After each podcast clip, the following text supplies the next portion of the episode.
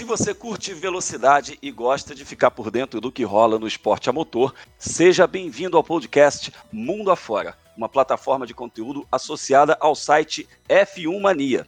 Chega mais, eu sou Alexander Grunwald do canal Fórmula Grum e comigo estão Felipe Giacomelli e Leonardo Marçom, também jornalistas especializados em automobilismo. Nossa missão aqui é mapear todos os brasileiros que estão competindo nas pistas internacionais. Nesse primeiro episódio, vamos abordar a vitória brasileira nas 24 horas de Daytona, a boa participação dos meninos da base no torneio Toyota Racing Series e avaliar o começo de temporada de Felipe Massa e Lucas de Grassi na Fórmula E.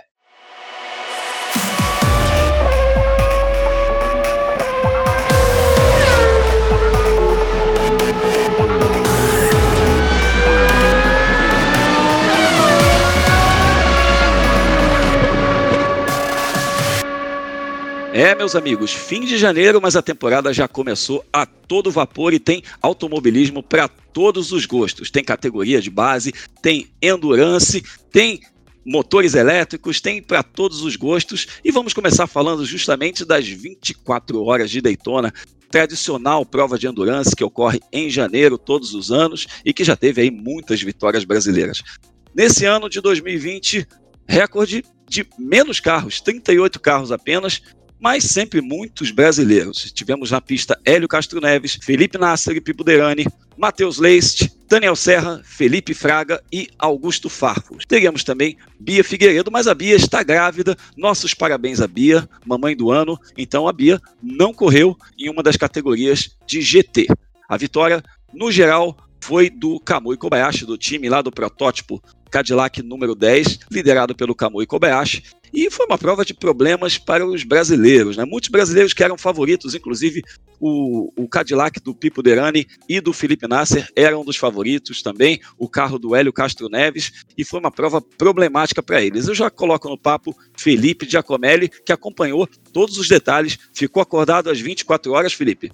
Oi, Grum, oi, Léo. Não, não, não fiquei acordado às 24 horas, não. Mas foi quase, foi quase. E você falou que os brasileiros não foram bem. Grum, foi um desastre para os brasileiros. Não foi culpa deles. Nenhum causou acidente ou problema mecânico que tiraram da prova, mas tirando o Augusto Farfus, que foi vencedor na divisão GTLM, nenhum dos pilotos do Brasil teve um bom resultado no fim de semana. E já começando falando sobre eles, no comecinho da corrida, o Hélio Castro Neves foi tocado pelo carro da Mazda, foi parar no muro de pneus ali na bus stop, que é aquela curva que tem na reta oposta do circuito. E foi quase um acidente de kart indoor, né? O cara forçou onde não dava e ele jogou o Elinho no muro, né? Bem falado, foi um acidente de corrida, né? Que a gente teve, a, a direção de prova puniu o Mazda. O Hélio Castro Neves depois estava irritadíssimo com o adversário, mas acontece, fim de prova ali.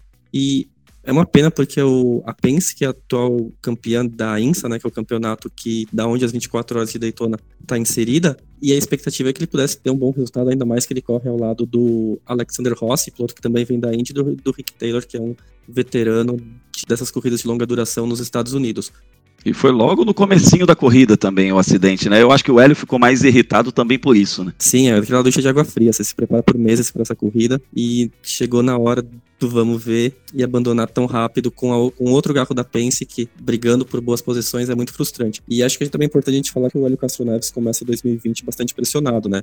A Penske é atual campeã, mas não é com o carro dele, é com o carro do Montoya. O Montoya e o Danny Cameron ganharam o campeonato no passado com uma sequência de pódios bastante impressionante nas corridas finais, e o Hélio não ganhou nenhuma corrida. Então ele vai para 2020 com aquela certeza. Será que ele é o elo fraco da Penske? Será que o carro dele é o elo fraco? É o Hélio, o elo, né? É difícil falar isso. É o Elo Castro Neves. Eita.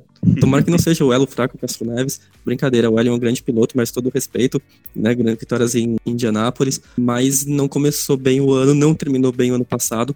E se a Penske resolver mudar os pilotos, fala-se em mudanças da Penske na NASCAR, fala-se em mudanças na Indy, e se as mudanças chegarem na INSA também, o Hélio Castro Neves é um piloto que pode ter sim suas vagas ameaçadas pensando já no ano que vem, caso né, não recupere o bom ritmo e brigue por vitórias, eventualmente pelo título este ano. O Elinho que vai competir novamente em Indianápolis, apenas no fim de semana de Indianápolis da Fórmula Indy, é, mas também está realmente, como você falou, numa temporada muito pressionado. E, ironicamente, o melhor brasileiro na corrida foi um estreante, foi o Matheus Leite, que veio justamente da Fórmula Indy. Né? O Matheus se adaptou muito rápido aí à questão do protótipo, né? de pilotar à noite e tudo. Tem uma questão que é você pensar que o grid da INSA não é dentre os pilotos que fazem a temporada regular, né, excluindo um pouco quem só vem para Daytona, quem vem para as corridas de longa duração, é tão forte quanto o grid, o grid da Indy, né? Pilotos como Scott Dixon, Ryan Briscoe, que já passaram pela Indy, foram, foram os vencedores do fim de semana ao lado do Kamui Kobayashi. Então a expectativa é que alguém que já teve uma boa passagem pela Indy, no caso do Matheus não tanto assim, mas o, o, a inexperiência e o equipamento da Ford prejudicaram muito ele nos últimos dois anos, consiga sobressair e o Matheus mostrou, né, nessa primeira passagem dele na categoria de longas durações. O problema é que ele tem só quatro corridas, né, no, no calendário. Ele vai correr em Sebring agora em março, depois é Watkins Glen, Petit Le Mans e acabou. É pouco para um piloto que, que precisa manter atividade na idade que ele está, né? Um piloto muito jovem, um piloto com uma carreira inteira pela frente. E outros, outros pilotos brasileiros também que estavam bem cotados, o Felipe Nasser e o Pipo Derani, que fazem parte da tripulação do mesmo protótipo, tiveram problemas de câmbio e não foram bem, terminaram em sétimo lugar, mas são também nomes muito fortes para esse campeonato. São favoritos ao título. Eles, as duas duplas da Mazda, em especial a dupla do Oliver Jarvis e as duas duplas da Penske. O que pega um pouco no caso dos dois brasileiros, aqui no ano passado a equipe Action Express tinha dois carros, esse ano caiu para um carro só. Você tem a vantagem de que todos os melhores integrantes da equipe, engenheiros, mecânicos, vão estar trabalhando para o carro dos brasileiros, você tem a desvantagem que você não compara dados né, com, com ninguém. Se, se você começar o fim de semana já atrás, é muito difícil você conseguir acertar o carro a tempo da corrida, a tempo de garantir um bom resultado. É, em questão de acerto, realmente é muito complicado. Quando você não tem um companheiro, você não tem uma base, você não tem uma comparação, fica realmente mais difícil. Bom, Matheus Leite, parabéns aí pela, pelo bom resultado, pela estreia. Vamos ouvi-lo, vamos ouvir o piloto brasileiro, piloto de Novo Hamburgo, sobre essa primeira experiência nas 24 horas de Daytona. Fala galera, aqui quem está falando é o Matheus Leite. Eu realizei minha primeira prova de Endurance, foram as 24 horas de Daytona, uma prova super legal, uma das provas mais clássicas que tem aí no automobilismo mundial. E fiquei super feliz com o nosso resultado, eu e meus companheiros de equipe conseguimos trazer o carro na quinta colocação. Foi uma prova longuíssima para mim. Eu nunca tinha, tinha passado a madrugada assim dirigindo um carro. Teve uma hora que eu tive que fazer um stint que foi das duas até as cinco da manhã. Tava bem cansado, mas foi muito legal. Foi uma das experiências mais legais que eu já tive em corrida. E mesmo com pouco tempo de, de adaptação no carro, eu acho que eu consegui ter uma performance boa. E acho que vale ressaltar aí que a equipe me escolheu para terminar a corrida e que normalmente quem termina a corrida são os pilotos mais rápidos da equipe. Então fiquei super feliz com isso. Acho que eu fiz um bom trabalho, meus companheiros de equipe também trabalharam super bem. Tem mais corrida aí pela frente, estou ansioso pelo campeonato, gostei muito. E a próxima etapa é em Sebring, dia 22 e 23 de março, se eu não me engano. Valeu pela torcida de todos, para todo mundo que acompanhou aí madrugada dentro e um abração pessoal do Fox Nitro. Tchau, tchau. Boa, Matheus, parabéns e sucesso na carreira, seja nos protótipos, seja de volta aos monopostos na Fórmula Indy ou que o futuro reservar. A gente está aqui torcendo e desejando sorte ao piloto gaúcho. Mas nas categorias de Gran Turismo, o Brasil teve uma vitória. Na classe GT LM, Augusto Farfus foi o vencedor e ganhou pelo segundo ano consecutivo, mas com uma curiosidade, né, Felipe? Ele ganhou no ano passado em um dos carros da equipe e nesse ano ganhou no outro carro. Foi uma confusão, foi uma dança das cadeiras aí, mas ele mostrou que ele é o homem certo na hora certa, né? Ah, foi mesmo, Grum. O Augusto é um piloto muito experiente em corridas de longa duração, ali no fim da década passada, no começo dessa década. Aliás, na gente 2020, então, fim dos anos 2000, começo dos anos 2010, ele começou a correr defendendo a né, BMW sempre nas corridas de longa duração. Venceu já as 24 horas de Nürburgring, eh, ganhou no passado em Daytona, voltou a ganhar agora. Então, quando a BMW precisa de um piloto experiente bastante veloz para essas corridas, o brasileiro é um dos escolhidos.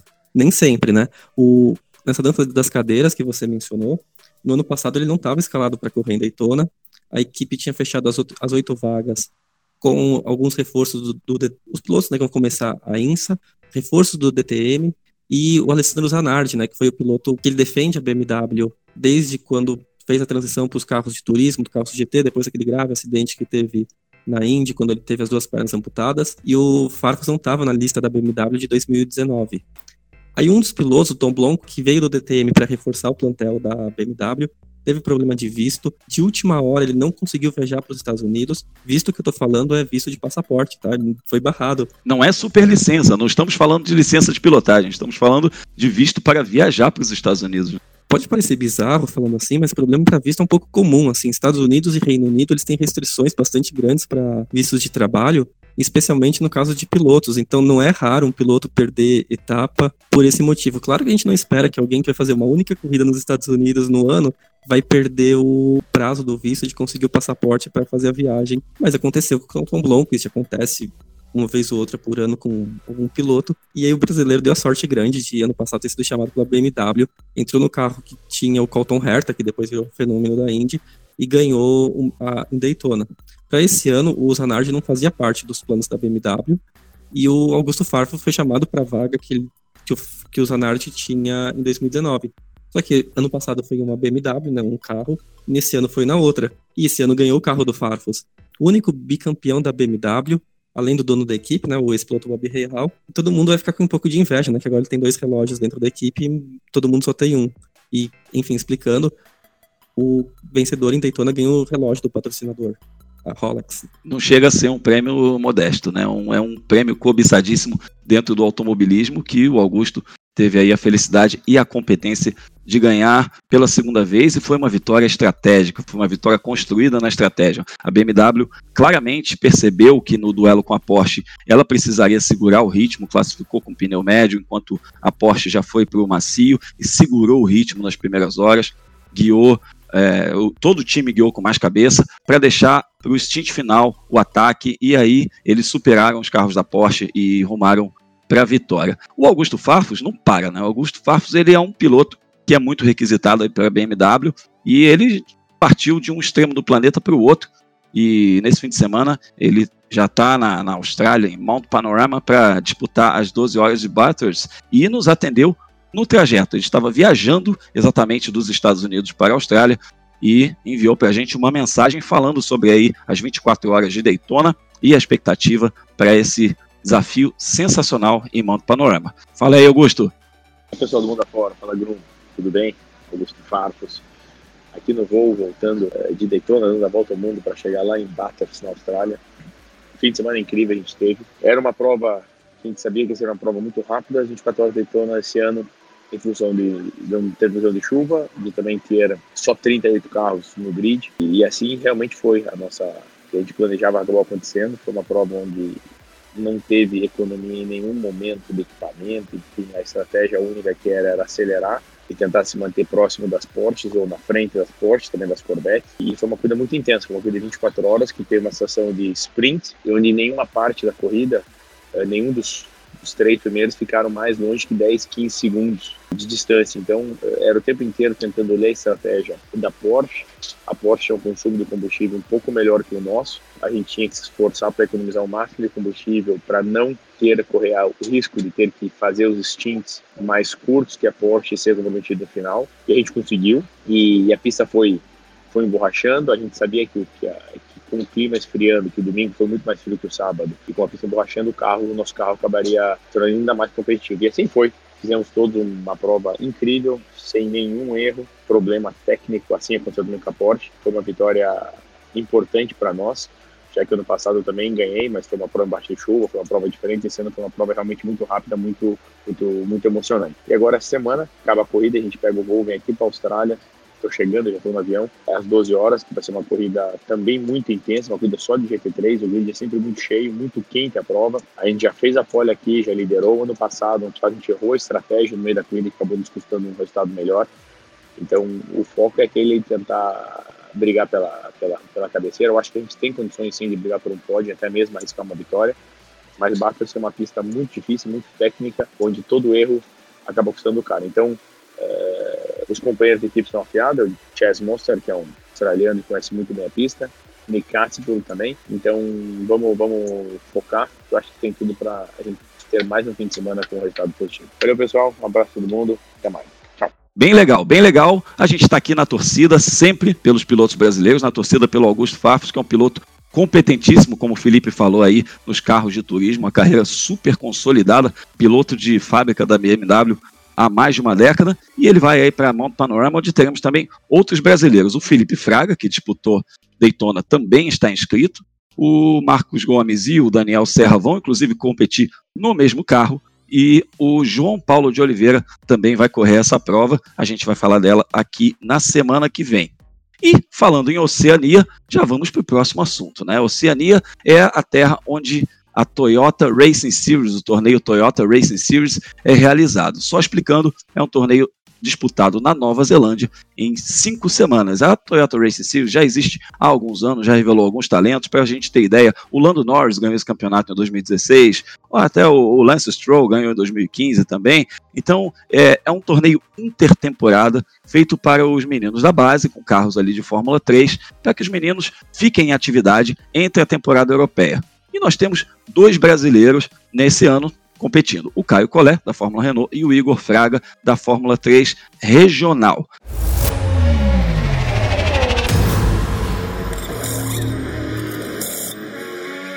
O Igor é o vice-líder do campeonato com 135 pontos, 18 a menos que o líder Liam Lawson, que inclusive é o atual campeão da Toyota Racing Series. O Caio Collet está em sétimo, com 83 pontos, mas poderia estar melhor na tabela, porque ele foi punido. Ele foi punido numa situação lá que ele tinha, inclusive, vencido a corrida, mas a direção de prova entendeu que ele fez uma simulação de largada quando ele estava aquecendo pneus e isso fez ele despencar um pouquinho. Vamos ouvir o Caio a respeito dessa experiência e aí a gente discute a respeito da Toyota Racing Series. Fala pessoal, vim aqui contar um pouquinho para vocês como está sendo minha experiência na Nova Zelândia. Por enquanto foram duas etapas até agora. E na primeira etapa foi uma etapa bem difícil. A gente começou muito bem, com uma pole uma vitória dentro da pista. E acabou tomando uma penalização depois da corrida de 5 segundos por um burnout antes da largada. Foi bem difícil, acho que a gente mal interpretou a regra, eu com a equipe, e acabou tomando essa penalização. Isso fez o o fim de semana andasse por água abaixo, mas a gente conseguiu dar a volta por cima. Na segunda etapa a gente ganhou a primeira corrida, largando de quarto, foi uma corrida muito boa. No domingo eu acho que a gente cometeu alguns erros na tomada e não conseguiu muito bem o resultado que a gente queria. Acho que isso atrapalhou um pouquinho na, na, corrida. Mas mesmo assim a gente saiu com bons pontos. Foi o segundo maior pontuador da etapa. E é nesse caminho que a gente está seguindo. Então vamos com tudo para a próxima etapa essa semana em Hampton Downs. Se Deus quiser, a gente vai conseguir mais duas vitórias. Abração. Valeu, Caio Colé, brasileiro muito promissor, brasileiro que é apontado por muita gente aí como um grande futuro para a gente no automobilismo, é padrinhado pelo Felipe Massa. Inclusive, o Felipe sempre fala a respeito do Caio como um dos nomes aí do nosso futuro na Fórmula 1. Eu vou colocar na conversa Léo Marçom. Léo, o que a gente espera de Igor Fraga e de Caio Collet. São dois talentos realmente, a gente acompanha eles aí já há alguns anos, né? a gente que atua no jornalismo especializado. É, qual a avaliação que você faz do momento de carreira dos dois? Brum, fala Felipe, pessoal que está nos acompanhando. Ah, pois é, o Caio e o, o Caio e o Igor são bastante promissores, né? Uh, o Caio com uma carreira de bastante sucesso no kartismo, está começando a terceira temporada dele no, no automobilismo agora uh, depois de um ano bastante positivo lá na Fórmula Renault Euro Cup. E poderia estar mais à frente no campeonato, ele realmente teve esse problema na primeira etapa da Toyota Racing Series, né? Uh, mas fez uma boa segunda etapa, conseguiu uma vitória, apontou bastante, foi o terceiro maior pontuador da etapa. E a expectativa dele é conseguir avançar agora no campeonato nessas últimas três provas, nessas últimas três rodadas triplas que restam no campeonato. Uh, lógico, essa punição acabou prejudicando, mas uh, por ser um campeonato de pré-temporada, né, no futebol a gente chamaria de torneio de verão, é um campeonato de pré-temporada preparando para o que ele vai enfrentar no resto do ano. A expectativa para ele é das mais positivas, assim como para o Igor. O Igor não ganhou nenhuma prova ainda, mas ele tem quatro pódios na temporada. Ele teve uma temporada de bastante destaque ano passado na Fórmula Regional Europeia, está né, tá se preparando para os próximos passos dele na carreira. Ele aparece 18 pontos atrás do William Lawson, que é o atual campeão, corre em casa, ele é neozelandês, está na disputa do título. Por mais que seja um campeonato de pré-temporada, né, um campeonato de verão, mas abrir o campeonato, abrir a temporada com um título é bastante importante. Verdade, bastante importante. Dá aquela moral para começar o ano, né? O Igor Fraga, ele vem de um, de um bom campeonato na Fórmula 3 regional, onde ele correu no, no, mesmo torneio que o Enzo Fittipaldi, o Enzo foi vice-campeão correndo pela Prema, e ele numa equipe um pouco menos estruturada foi o terceiro colocado. Já o Caio Collet, ele vem da temporada da Fórmula Renault, na qual ele foi o melhor estreante, foi quinto no campeonato e melhor estreante, e no ano anterior foi o campeão da Fórmula 4 francesa. Felipe, o que, que a gente pode avaliar da Toyota Racing Series como formação?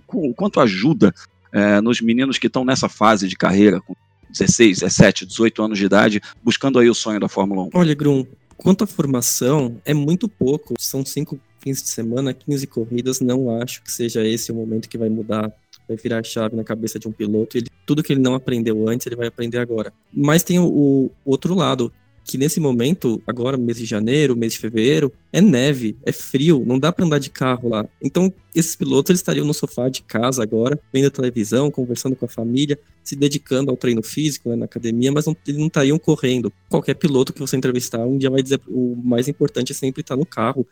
Toda vez que você entra no carro, você aprende um pouquinho. E o campeonato da, da, Toyota Racing Series, ele é bem legal porque são cinco fins de semana consecutivos de corrida, você faz 15 corridas, são cinco rodadas triplas. Quando os empresários da Toyota Racing Series abordam o piloto, abordam quem gerencia a carreira desses competidores, eles vendem o campeonato como um pacote como um todo. O que, que, isso significa? A única preocupação que ele vai ter é comprar a passagem para chegar na Nova Zelândia, a passagem para ir embora da Nova Zelândia pelos aeroportos corretos, então não é qualquer aeroporto, mas toda a questão da logística é o campeonato que oferece. Então você vai chegar, vai ter uma pessoa te esperando com, aquele, com aquela plaquinha, por exemplo, Caio Collet, Igor Fraga, Leon Lawson. O piloto se apresenta e o campeonato já dá o transporte até o hotel. O hotel vai estar marcado, o transporte até a pista, todo, toda a questão da ligação com as equipes. Então, o piloto não precisa se preocupar com nada nesse começo do ano. Se você quiser pensar como é um, um intercâmbio, acho que é, um, é, uma boa comparação. Não é o intercâmbio que vai mudar a carreira de ninguém, mas é um, uma maneira de agregar um pouco para o currículo do competidor, ou do profissional.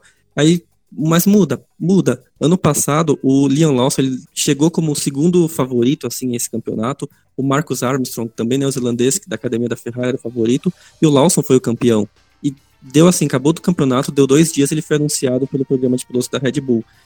Então muda assim a carreira dos pilotos, mas no desenvolvimento em si é difícil medir o quanto que um campeonato de cinco fins de semana em pistas que não tem nem o grau 1 da FIA, né, que são as pistas que receberiam a Fórmula 1, poderiam agregar do conhecimento de um piloto. Eu achei muito interessante essa tua analogia com o intercâmbio. É realmente isso. É, piloto ele precisa ficar em atividade e é muito interessante também uh, haver cinco finais de semana consecutivos de corrida. Não tem aquela coisa do descanso mental.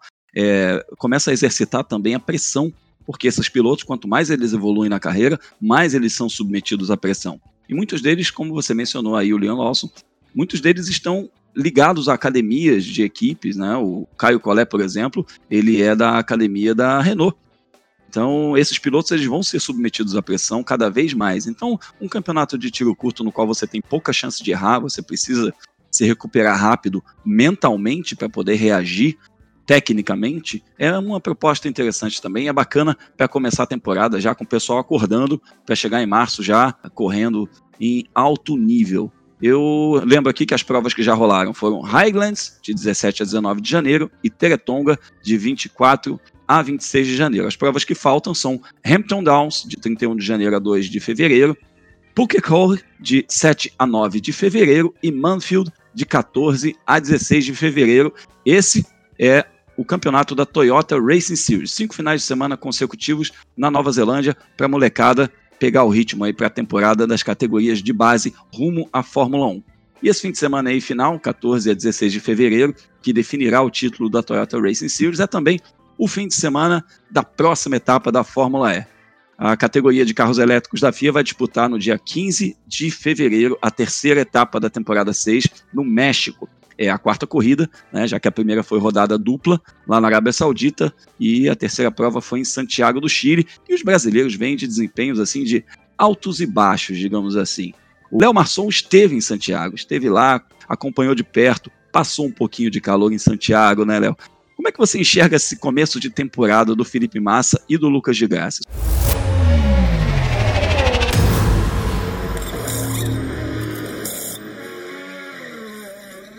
Só lembrando que o Lucas de Grassi vem em quinto no campeonato, com 24 pontos, e correndo pela Audi, e o Felipe Massa aparece só na 17ª posição, com aqueles dois pontinhos que ele conquistou em Santiago, o campeonato é liderado pelo Stoffel Van Dorn da Mercedes, que tem 38 pontos. Diga aí, Léo. É, a gente passou bastante calor lá mesmo, viu, Grum? Mas assim, são começos bastante distintos os dois brasileiros, né? O, o Lucas está mais acostumado com a categoria, pilota pela Audi, que é uma equipe com mais possibilidades em relação à Venturi, time defendido pelo Massa, né? Lá em Santiago, especificamente, ele veio de uma classificação muito ruim, né, largou só na 22 segunda posição entre 24 carros, precisou fazer uma prova de recuperação terminou em sétima colocação, um bom resultado, como ele frisou lá em Santiago. Você escalar 15 posições na Fórmula E é um negócio diferente em relação a outras categorias, porque lá não há possibilidade de parada nos boxes, troca de pneus, você de fato precisa passar na pista. Então isso mostra um pouco da força que a Audi tem. Já o Felipe teve um bom início de prova, né? Ficou se alternando com o Eduardo Mortaro, o companheiro de equipe dele, trocando posições com o companheiro lá em Santiago. Só que em determinado momento ele acabou se estranhando com o Mortaro. O Mortara fez uma ultrapassagem num cotovelo que havia na pista, forçou o Felipe a não bater e praticamente precisou estacionar o carro. E isso fez com que o Felipe perdesse posições e a partir daí ele passou a ter problemas. No fim das contas, por conta de punições a outros pilotos, o Massa conseguiu avançar da 11 primeira posição para a nona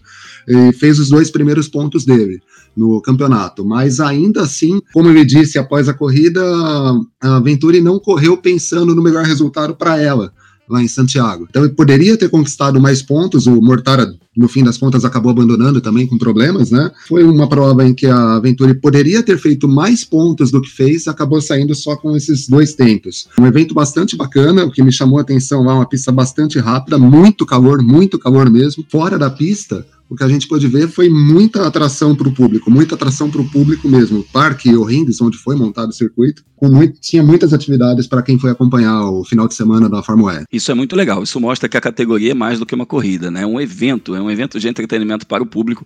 Inclusive, competir nas ruas, competir em circuitos urbanos é parte desse conceito. Primeiro, de mostrar os carros elétricos correndo nas ruas, que é o futuro, né? A gente vai ter os carros elétricos como nossos carros de rua, carros de passeio. E segundo, para levar o evento para perto do público, para o pessoal ter um pouco de entretenimento, não precisar se deslocar até o autódromo. É, e o Felipe Massa falou, logo depois da corrida, né, tem um áudio dele aqui, logo depois da corrida, ele falou um bocado a respeito do seu companheiro aí, o, o querido Eduardo Mortara, que é o famoso ouve o toque. Vamos ouvir o Felipe Massa. Hoje era uma corrida onde as coisas era, estavam acontecendo da maneira correta. Infelizmente eu não tive uma boa largada, perdi duas posições. Independente disso, o ritmo era bom do carro de, de qualquer maneira. Conseguimos ter um bom ritmo. Aí acabou acontecendo um problema de equipes, onde eh, dentro da nossa equipe, onde eu perdi duas posições e muito é, espaço na corrida por causa disso, que não pode mais acontecer isso. Pensando no melhor para a equipe e depois acabaram me jogando para fora é, numa ultrapassagem que o Lucas estava tentando passar o, Habit, o Habit não freou e bateu no meu carro, me tirou da corrida.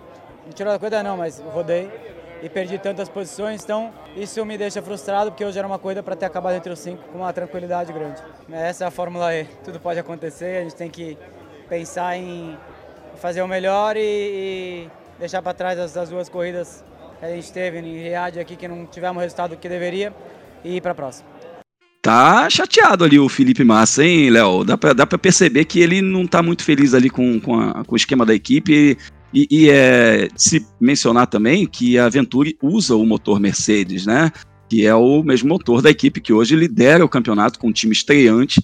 A Mercedes chegou na Fórmula 1 chegando, na Fórmula E chegando, do mesmo jeito que está na Fórmula 1 liderando está liderando também na categoria dos carros elétricos e a Venturi usa o mesmo motor e está longe aí de ter o, o, mesmo desempenho na, nos carros do Felipe Massa e do Eduardo Mortara, mas a gente percebe que o clima na equipe já não está assim tão amistoso, né? Tá longe de estar tá amistoso, né? Principalmente pelo que aconteceu lá no Chile há algumas semanas. A impressão que dá é que o comentário do Felipe, além de mostrar né, que ele não está contente, não está feliz com o trabalho da Venturi, é aquele comentário para marcar espaço, né? Ele chegou vindo da Fórmula 1, né, teoricamente é um piloto mais gabaritado em relação ao Mortara, mas fato é que o Mortara tem conseguido resultados melhores, pelo menos né, na temporada passada, em relação ao Felipe, ele precisa marcar esse território dentro da equipe também. Não está feliz, isso piora quando a gente vê que o Van Dorn, mesmo sem ter vencido nenhuma corrida, lidera o campeonato, significa dizer que a Venturi poderia estar mais à frente também, né? Poderia ter resultados melhores, mas vamos ver o que, eles conseguem fazer lá no, no Eprix do México, que vai acontecer agora no dia 15, né?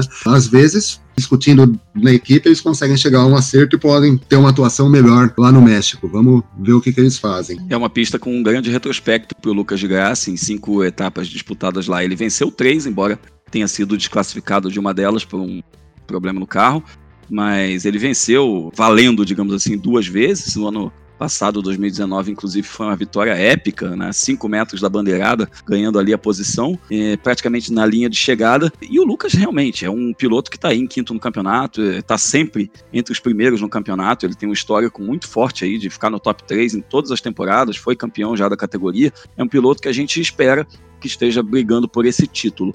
Mas o Felipe Massa, o Léo falou um negócio no episódio 1 do podcast da F1 Mania, que eu também recomendo a você que você ouça, com o Vitor Berto, Léo Marçom e o Gabriel Gavinelli, o Léo mencionou uma coisa que eu achei interessante, que o Felipe Massa talvez não tenha encontrado uh, o estilo da Fórmula E, não no sentido da pilotagem, mas no sentido da, daquela coisa de se defender, de atacar e defender.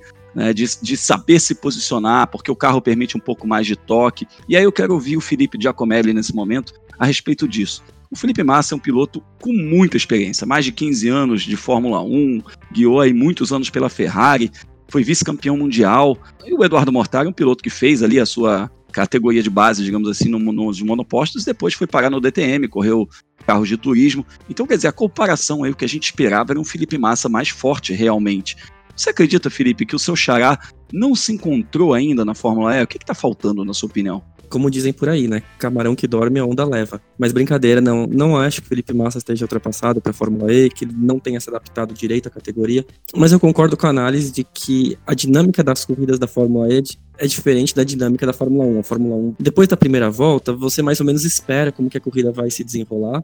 Na Fórmula E é um pouco diferente. Tem a questão do, da bateria, que você tem que ficar de olho na bateria, tem que ficar de olho nos pneus.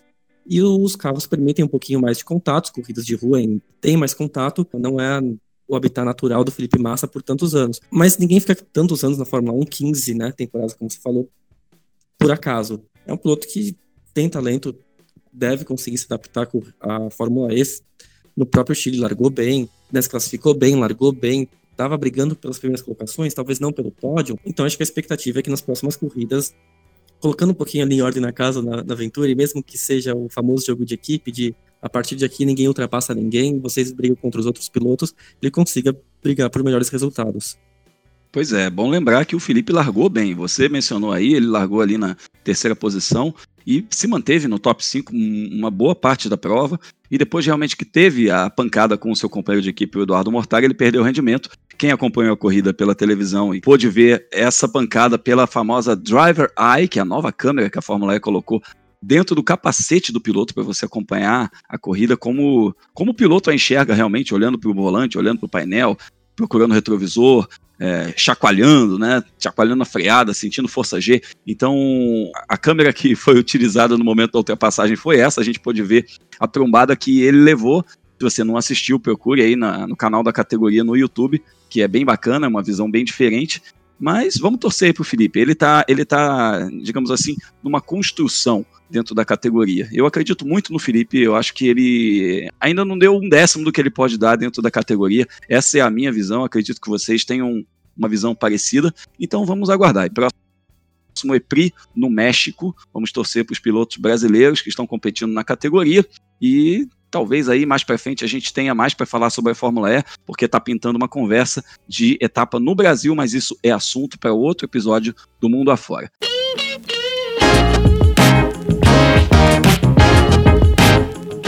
A gente vai encerrar esse, esse bloco, digamos assim, de discussões, é, perguntando aí para você, primeiro, Felipe Giacomelli, como é que a gente te encontra nas redes sociais? Fala um pouco sobre o seu trabalho também no blog World of Motorsport. Olha, Grum, para me encontrar nas redes sociais, tem meu blog, né, que você falou, World of Motorsport, o endereço é womotor.wordpress.com ou você pode digitar Felipe Giacomelli, Giacomelli com G no começo, dois L's e .com, que também redireciona para o meu site. Ou você pode me procurar pelo Twitter, o Twitter é 100% automobilismo, você não vai me ver falando sobre o que, que eu almocei, como eu estou frustrado hoje. Talvez um pouquinho, né? Mas a, o foco automobilismo mesmo é arroba D-A-E-W-L-Z.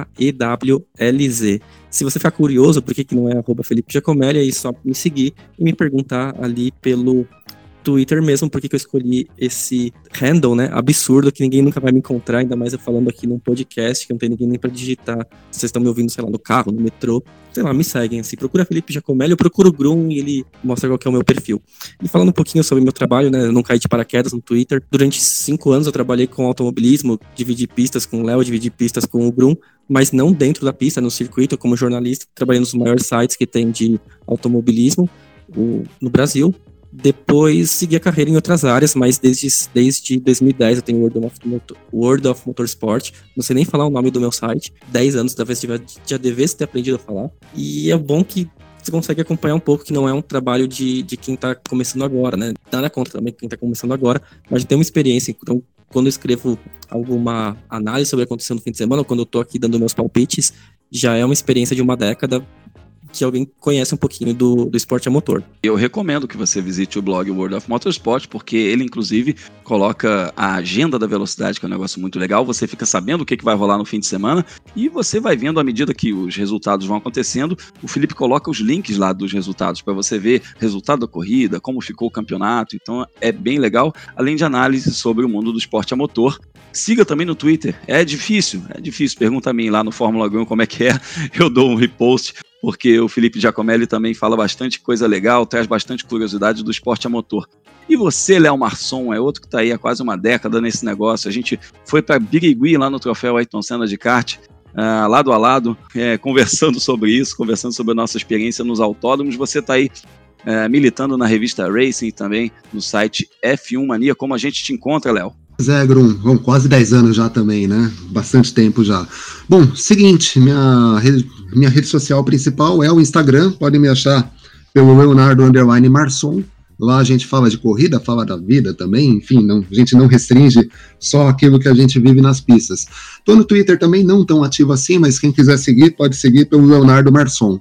Estamos lá na Filmania, né? Começando o trabalho lá com eles, falando sobre MotoGP, Indy, Stock Car, enfim, um pouquinho de Fórmula 1 time do Vitor Berto e do Gabriel Gavinelli. E já há algum tempo, tô no meu sexto ano já de revista Racing, com o pessoal da Isabel Reis, o Vinícius Zambelli. Lá a gente fala de tudo, né? Tudo que rola nas pistas. Carro, moto, Fórmula 1, MotoGP, Indy, Stock, Truck, enfim, as mais variadas categorias do automobilismo brasileiro e internacional. Estamos nesses dois sites, quem quiser acompanhar as nossas redes, né, Leonardo Underline Marçom no Instagram, Leonardo Marçom no Twitter.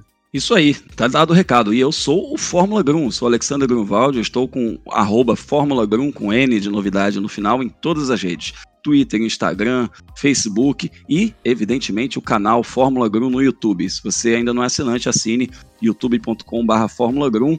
Nosso lema é Além da Velocidade. A gente traz várias curiosidades, coisas muito bacanas a respeito do universo do automobilismo e, inclusive, temos um quadro chamado mundo afora. Pois é, onde entrevistamos os pilotos brasileiros que competem no exterior. E foi a partir desse quadro que nós desenvolvemos este podcast e desenvolvemos também a coluna Mundo Afora, que estreia agora no fim de janeiro no site F1 Mania. Então, nós estamos aí nas três plataformas falando sobre os pilotos brasileiros que competem no exterior. Eu agradeço ao Leonardo Masson, agradeço ao Felipe Giacomelli, Lembrando que temos um encontro marcado na próxima semana, no segundo episódio, no Mundo Afora, no qual falaremos sobre o vai e vem das categorias de base da Fórmula 1. O mercado tá frenético, hein? Então, obrigado por estar conosco. Se você curtiu o podcast Mundo Afora do F1 Mania, compartilhe em suas redes sociais e recomende aos amigos. Lembrando, tanto eu quanto Felipe e o Léo acompanhamos diariamente as novidades do automobilismo em nossas redes, então siga-nos. Valeu, até a próxima!